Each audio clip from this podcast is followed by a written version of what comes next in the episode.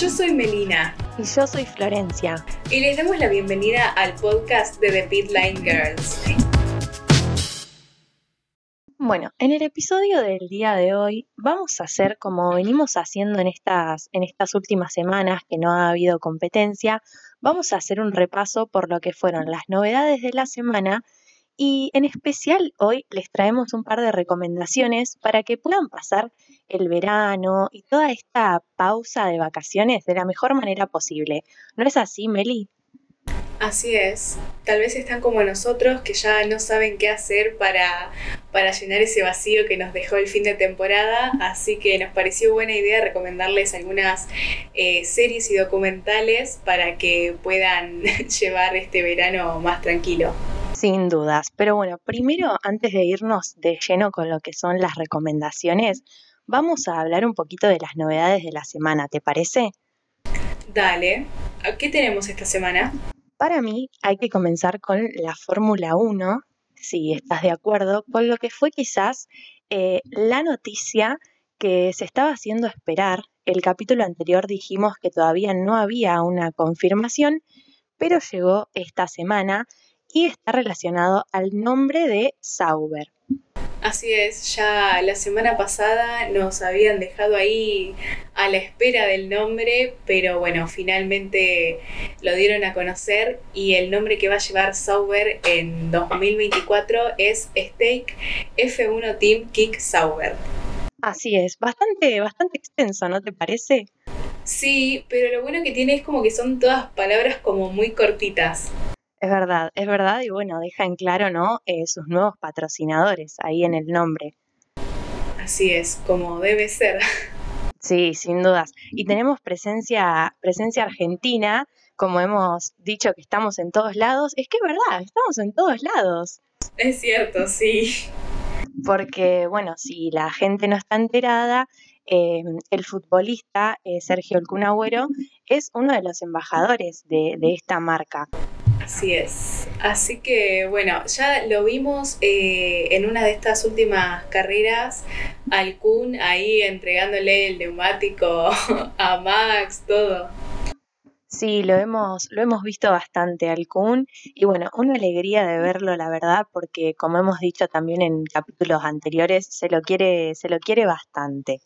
Pero también tenemos que hablar ya que estamos eh, hablando de cambios de nombre y de patrocinadores y de toda esa cuestión de la novedad también que estuvo dándose en esta semana, que tiene que ver con otro de los equipos y es nada más y nada menos que con Aston Martin, que también tuvo, tuvo un breve cambio en lo que serían sus principales sponsors, ya que eh, Cognizant dio como un breve paso al costado, quizás eh, bajó un poco su, su dinero, su patrocinio y por ende Aramco va a pasar a ser el principal sponsor del equipo de Fórmula 1. Así es, así que bueno, al igual que Sauber, su nuevo nombre va a ser Aston Martin Aramco Fórmula 1.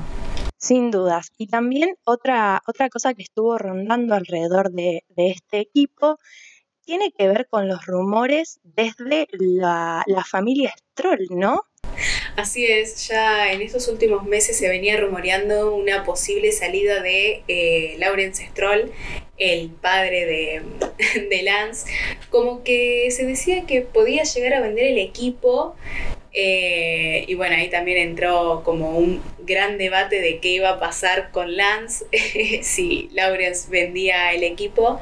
Pero bueno, ya salió a, a declarar y dijo que no era cierto que estuviera pensando en vender el equipo. Se dicen muchas cosas realmente y, y bueno, cuando algo toma tanto revuelo, nos lo creemos un poquito. Y sí, además que tardó bastante en salir a, negar estos rumores. Sin dudas, pero bueno, es verdad que se estuvo mm, poniendo en duda la continuidad de Lance, la continuidad de su padre, pero bueno, ya con estas declaraciones sabemos que eh, ha negado todo lo, que se podía rumorear y bueno, nos quedamos tranquilos que va a seguir la dupla eh, Lance y Fernando. Así es, tenemos eh, Stroll para, para tiempo, hablando tanto de padre como de hijo, eh, y esta dupla tan linda que se formó entre Fernando y Lance.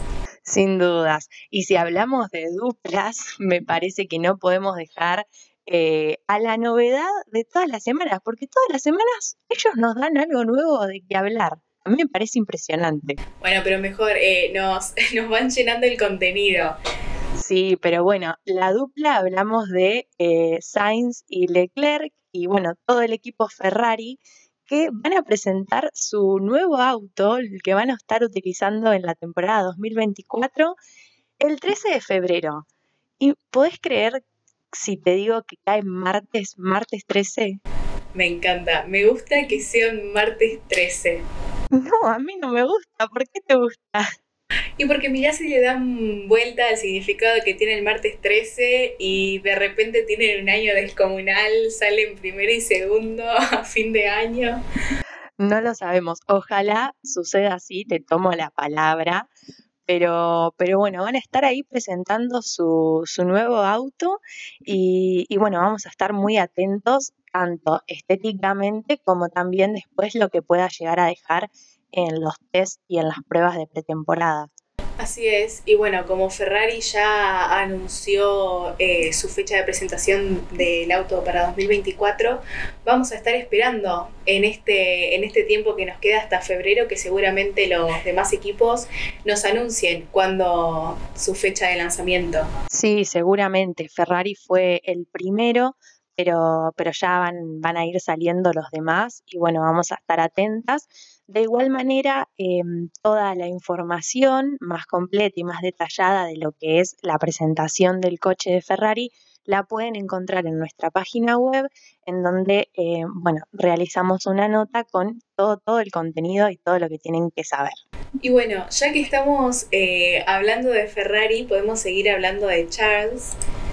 Em, que fue tapa de la revista La Oficial de Italia eh, y hizo muchas declaraciones bastante interesantes. Eh, sí, como bien decías, eh, fue tapa de una revista, ahí estuvo con, haciendo una sesión de fotos, también le hicieron una entrevista que bueno, fue bastante extensa, en donde él se explayó y contó varias cosas interesantes. Y bueno, quizás las que más resonaron en las redes sociales fueron, eh, bueno, en primer lugar, que contó una especie de anécdota de cómo se enteró que era oficial su, fichaje por Ferrari. Y después también eh, hizo una declaración, eh, bueno, un poco llamativa, ¿no? Y que algunos fanáticos estaban en cierto punto algo tristes, que dijo algo así como que la Fórmula 1 había matado a personas que él amaba, pero que él no podía evitar eh, continuar con su carrera y no podía evitar eh, sentir esa, esa pasión y ese amor por la Fórmula 1. Eh, sí, la verdad es una frase un poquito tal vez como chocante de cierta forma, como que no te la esperás, pero también es cierto, ya que bueno, si vemos un poquitito para atrás en la historia de la Fórmula 1, Fórmula 2, lo tenés a Antoine Hubert, un amigo de toda la vida, y a Jules Bianchi. Sí, la verdad que fue algo muy emotivo y, bueno, que también causa como ese, como ese dolorcito y esa angustia, si bien pasó hace un tiempo ya, eh, día a día sabemos que, Leclerc los recuerda, tanto él como toda su familia, y, bueno, que lo haya dicho en la entrevista eh, causó bastante nostalgia. Pero bueno, si te parece como para ir cambiando un poco los ánimos que estamos teniendo eh, y aprovechando que estamos hablando ya de una vida personal, no dentro de la pista, podemos hablar, si te parece, de lo que sería la vida romántica de Lando Norris, ¿no? Dale, me parece bien. Otro, como, como Ferrari nos da novedades y cosas que hablar todas las semanas, últimamente Lando también lo viene haciendo eh, pero sí, vamos a dejar un poco la, parte más triste y más nostálgica y vamos a ir con eh, las últimas novedades, como vos decías, desde el lado romántico, eh, de Lando Norris, que se lo estuvo viendo bastante activo. Sí, hay, hay, nos está dando bastante contenido Lando y eso me gusta pero creo que lo primero que vi yo en esta semana que hizo Lando fue que se lo vio eh, comiendo en Mónaco con Maggie Corseiro. Sí, salió una foto que si no estoy mal fue tomada por una fanática que se los encontró y se los veía los dos muy cómodos eh, compartiendo un almuerzo, creo que fue. Em, y bueno, nada, no, no sabemos qué es lo que pasa ahí de atrás. Ya la nombramos a Maggie también en otras oportunidades, pero, pero todavía no podemos confirmar cuál es su relación. Yo eh, confío que son amigos. La verdad es que no lo sé, pero, pero resulta un poquito controversial porque, porque bueno, viste, con, Lando nunca se sabe y, y, bueno, con Maggie tampoco, que también, eh, también se, la se la vio envuelta en otro, en otro chisme, en otra especie de rumor, porque como sabemos, ella es modelo y está fichada por eh, Central Models, una agencia que en algo, no sé si es oportuno o si es el destino, tiene fichada a la ex de Lando, a Luisiña. Así es. Y también eh, la tienen fichada a Kika, ¿no? La amiga, la amiga, la novia de Pierre. Así es, así es. Tanto Lando y Maggie, amigos, te, te quedó la palabra. Sí, sí, pero bueno, volviéndonos justo a lo que decía, eh, justamente esta, esta agencia hizo una cena de Navidad, una especie de encuentro de fin de año, y fueron las dos. Fue Luisiña y fue Maggie. No sabemos qué fue lo que pasó ahí. Fuerte, fuerte. No tenía ese dato, pero no, yo creo que, si no recuerdo mal, había fotos de eh, Maggie con Luisiña y Kika yo creo que deben ser amigas, Mai y Lando también deben ser amigos. No, no lo sabemos, tendremos que esperar eh, sus declaraciones y cuáles, cuáles son sus palabras, si es que emiten algo al respecto.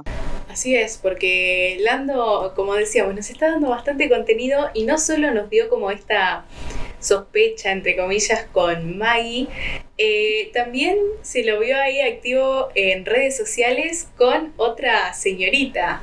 Así es, eh, también con ella no se lo había shipeado mucho, eh, porque bueno, no teníamos mucha, mucha información, las fanáticas tampoco, pero bueno, no sé si fue en el día de ayer o en el día de hoy, pero se pudo ver que Lando empezó a seguir en Instagram a la cantante Take McRae, creo que, se pronuncia así, y dejó un like en la última publicación de ella. Eh, sí, se lo vio ahí en las redes, las fans lo vieron, pero igualmente creo que no es la primera vez eh, que Lando la menciona o tiene así como una interacción con ella, porque si no me acuerdo mal, en un stream, hablando creo que era con Max, em, ya la había mencionado y había dicho como que era un medio linda, tierna. Sí, es verdad, es verdad. Ya, ya había tenido algunas especies de acercamiento, podemos llamarlo, con, con Tate Así que bueno, la verdad es que tampoco sabemos qué va a pasar por ahí. Eh, hasta cuando yo me fijé, ella no le devolvió el follow, pero bueno, quizás sucede eh, en el transcurso de, de, estos días. Sí, sí, sí, yo, yo confío ahí que mínimo eh, el follow le va a devolver. No lo sé, a mí la verdad es que por fuera de lo que, de lo que pase, eh, me parece que está perfecto porque Lando es un alma libre, hasta el momento no, no tiene ninguna relación, así que me parece que está haciendo valer su, su, momento de soltería. Está ahí como en la cacería a ver quién cae, quién no, si sigue soltero. Pero bueno, eh, la verdad es que por el momento eh, no le podemos atribuir ninguna relación seria. Pero bueno, quién sabe que por ahí de un día para otro nos viene con una sorpresa como pasó cuando la presentó a Lu y dice, tengo novia. no, no lo, no lo sabemos, quizás suceda pronto, quizás no, pero bueno, por lo pronto nos tenemos que, que conformar con las parejas que hay en el paddock que, se los ha visto muy, muy felices a todos a lo largo de esta semana. A mí algo que me dio muchísima ternura, no sé si lo viste, fueron las fotos del festejo de cumpleaños de Kelly, que está ella con Max y con Pi, me parecen una hermosa como mini familia. Ay, no, no, no, no, no. Esta semana no he estado viendo casi nada de redes, em, pero lindo. Ellos tres me encantan, los amo, son súper tiernos. La verdad que sí, así que bueno, están todos muy felices. Eh, también hubo novedades de Checo y Carola, que se los vio ahí disfrutando, Alex con Lili, unas vacaciones.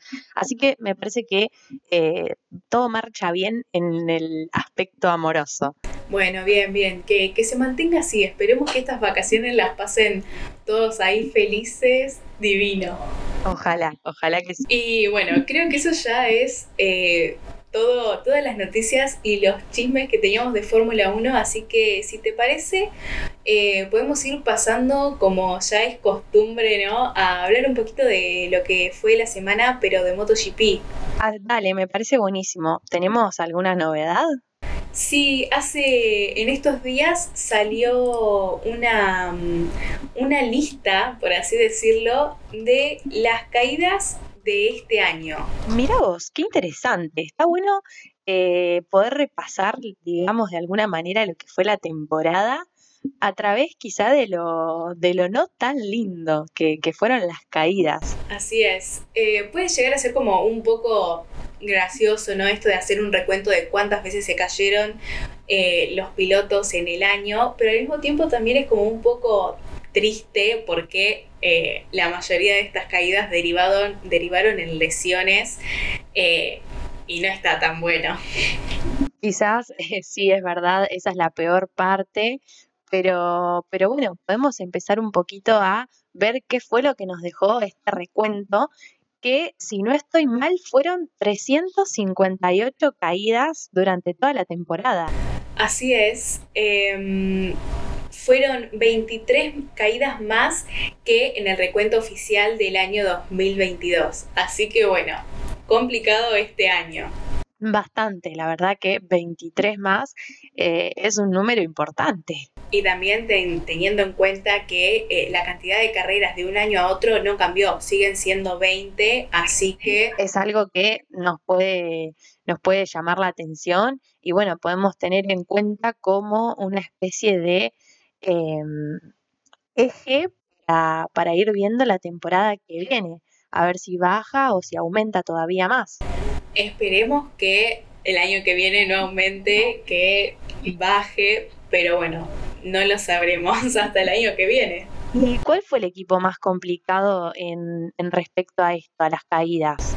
Eh, el equipo que estuvo más complicado este año fue Ducati, pero también hay que tener en cuenta que tienen bastantes motos, así que bueno, hay un poquito que se respaldan. Claro, podemos, podemos decir entonces que es como eh, como mitad y mitad, o sea, sí, fue el que más caídas eh, tiene en el recuento, pero también el que eh, más motos tiene.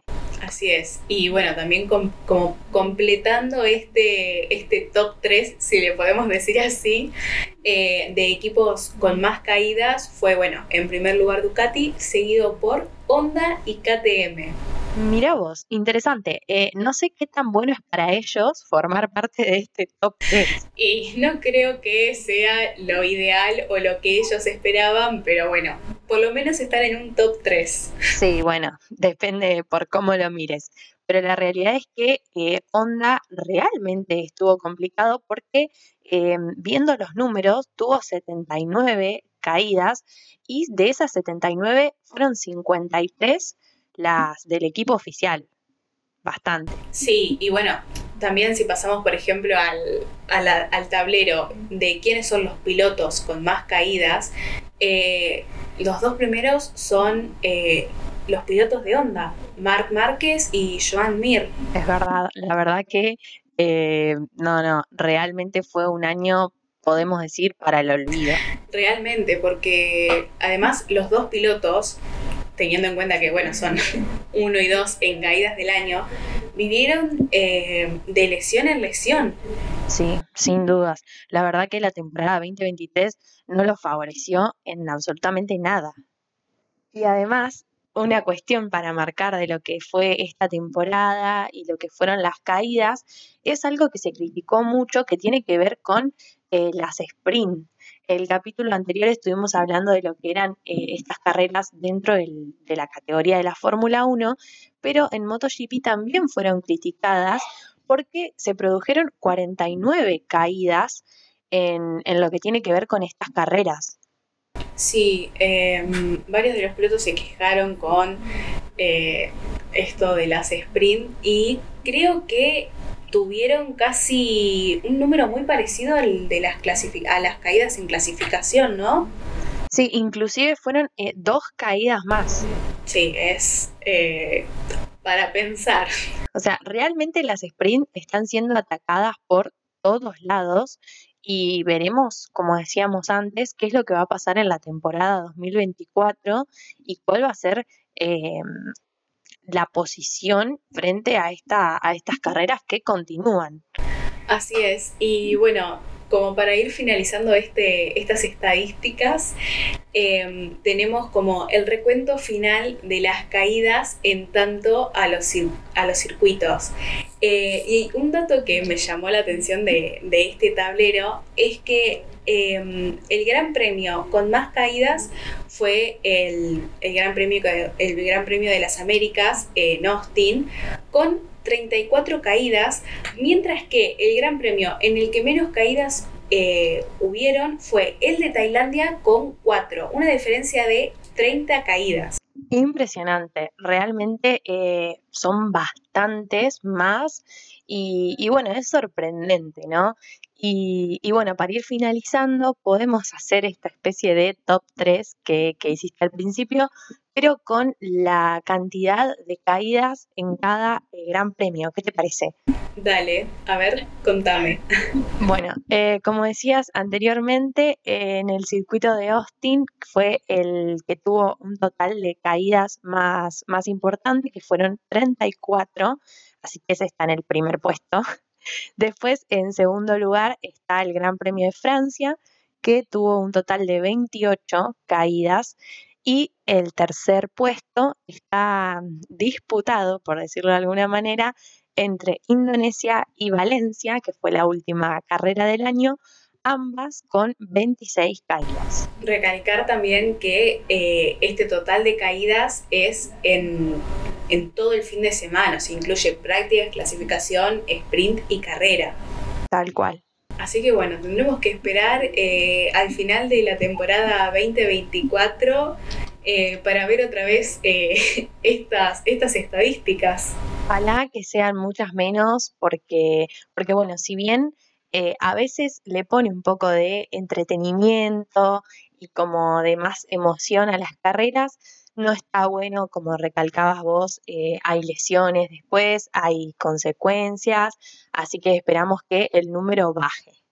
Y bueno, también eh, si no, si no baja, que por lo menos no, no sean tan graves las caídas como las de este año. Sin dudas. Así que bueno, tendremos que esperar como para poder evaluar y para poder hacer una, una comparación.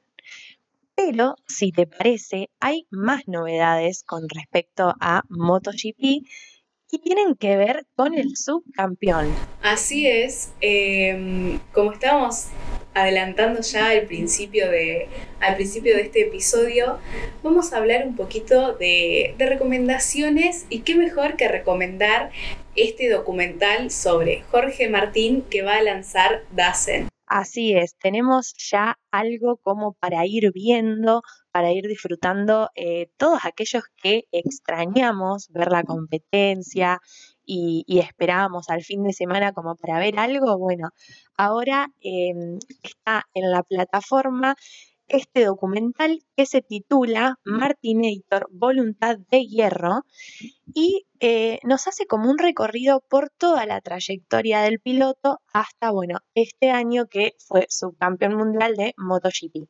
Así que todos los que quieran verlo ya está disponible. Bueno, como este también tenemos un montón de otros documentales que nos cuentan no solo vidas específicas de algunos pilotos, corredores, sino que también nos cuentan eh, temporadas enteras. Sin dudas, hay muchísimo material eh, y, la verdad es que está buenísimo porque como, como decía antes, nos permite un poco eh, calmar esta, estas ganas de ver algo, de consumir algo relacionado eh, con el deporte, con estas categorías, y también un poco nos muestran eh, muchas veces otro lado de lo que es la competencia y otra, otro lado y otra perspectiva de los pilotos.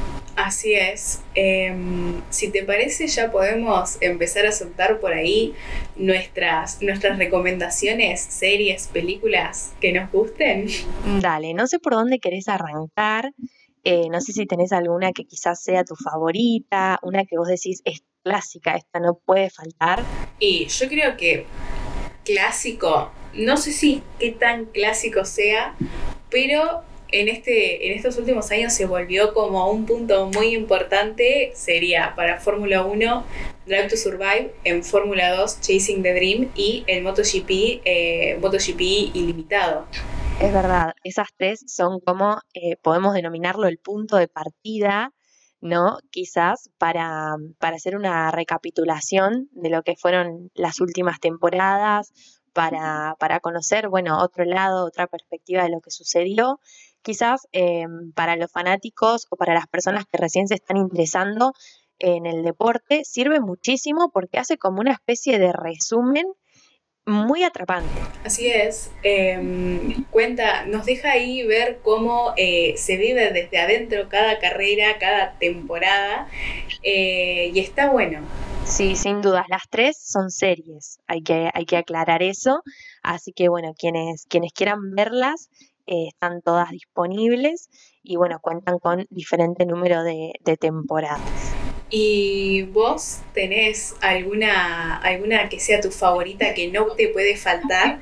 A mí la verdad es que, eh, nada, me gustan bastante las series, como, como bueno, hablamos antes de, grabar, estuve consumiendo bastante, cada, cada vez que tenía un ratito libre eh, trataba de mirar algo, y también como eh, la temporada en sí, en general, tiene su propia serie, los pilotos, algunos de ellos también tienen sus propias producciones y me parece que está buenísimo como para conocerlos más a fondo.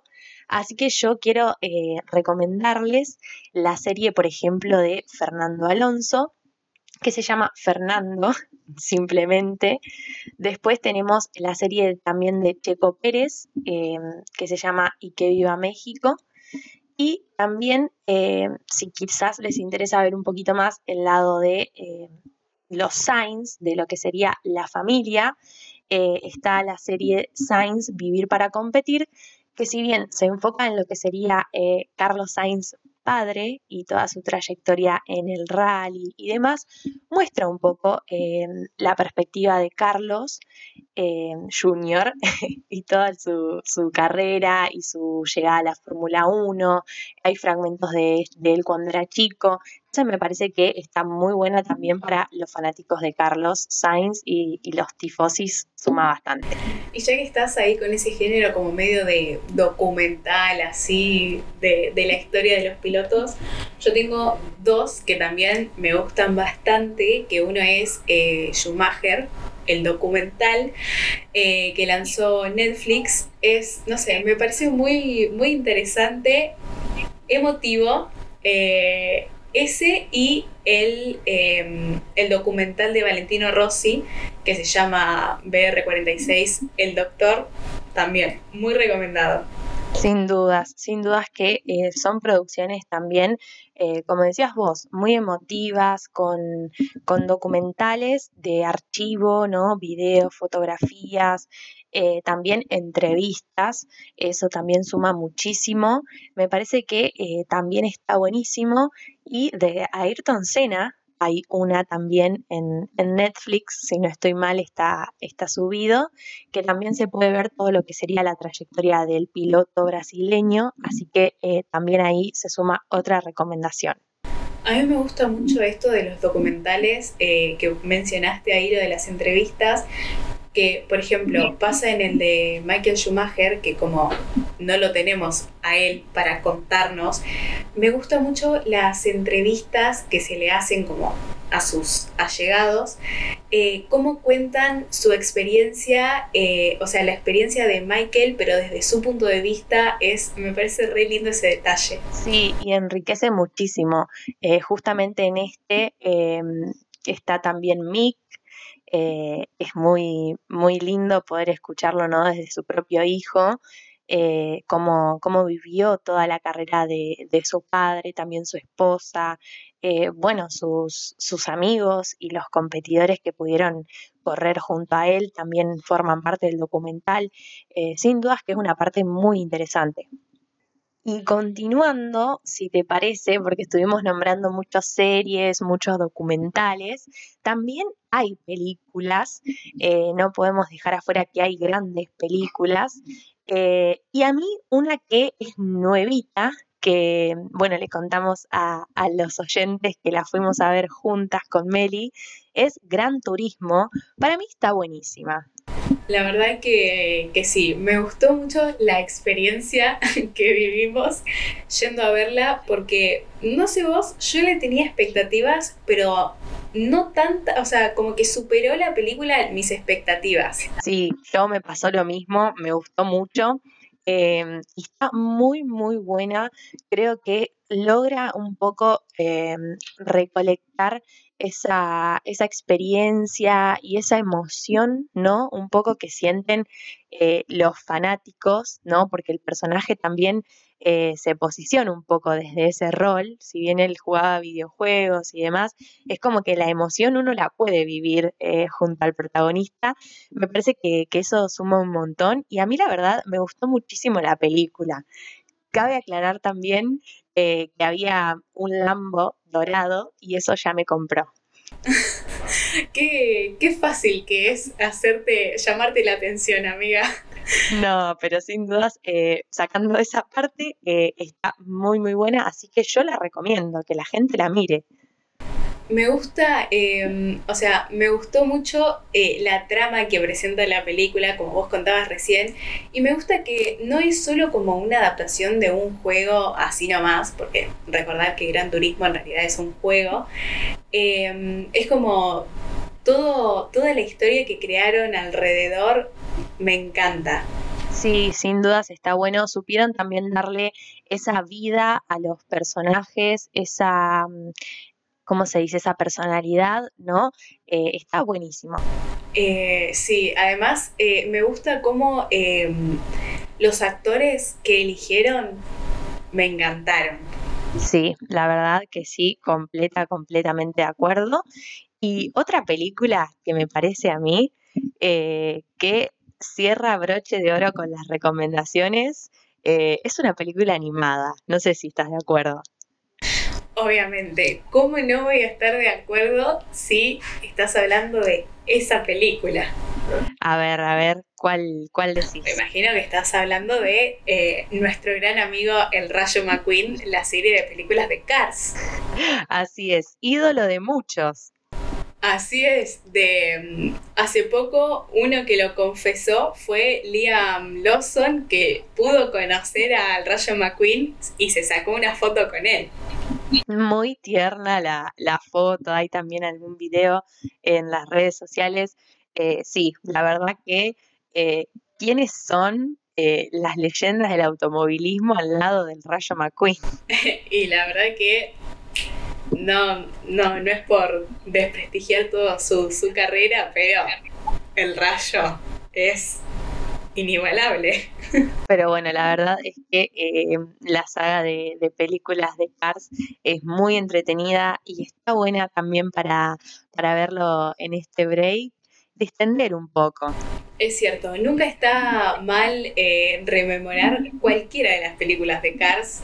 Es más, em, ahora me estaba acordando que hace poco vi un detallito que yo no había prestado atención es que Lance Stroll a principios de año, cuando estaba ahí haciendo la recuperación de sus muñecas, se ve de fondo en uno de estos videitos que él grababa mientras hacía los ejercicios que estaba viendo Cars. Así que... No solo lo decimos y lo recomendamos nosotras. Profesionales también lo hacen. Ah.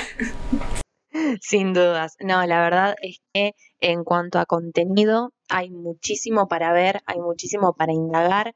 Quizás están buenos también, eh, no sé si compartís estos, estos tiempos libres de las temporadas, como para también indagar un poquito en lo que sería la historia, quizás para quienes no tienen tanta idea o son jóvenes, un poco como nosotras, eh, poder rememorar las, las, épocas anteriores y quizás eh, conocer cómo era antes de, antes de lo que estamos viendo ahora. Así es, em, sirven, bueno, como decías, no solo para conocer cómo era el deporte antes, sino em, cómo era llegar, o sea, el luchar em, para llegar a, estas grandes competencias, eh, en tanto hablando de los documentales personales. Sí, uno que a mí me parece que recupera muy bien y que es muy lindo para ver.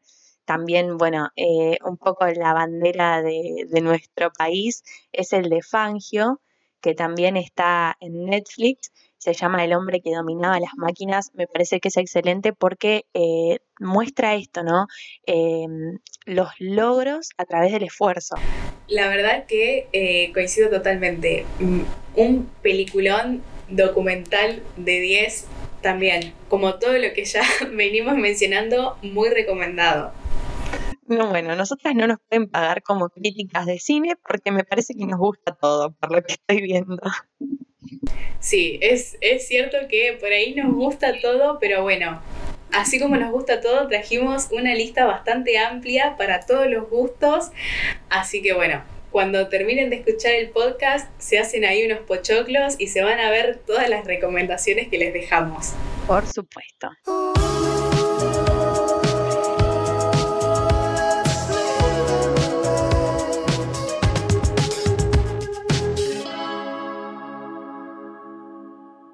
Y bien, esas han sido todas nuestras recomendaciones, series, películas, documentales y por supuesto no pueden faltar la información de la semana. Así que nos encontramos el próximo lunes y eso ha sido todo por hoy. Yo soy Florencia. Y yo soy Melina, y los invitamos a que nos sigan en nuestras redes sociales, en Instagram, que aparecemos como The Pitline Girls, y nuestra página web pitlinegirls.com.ar.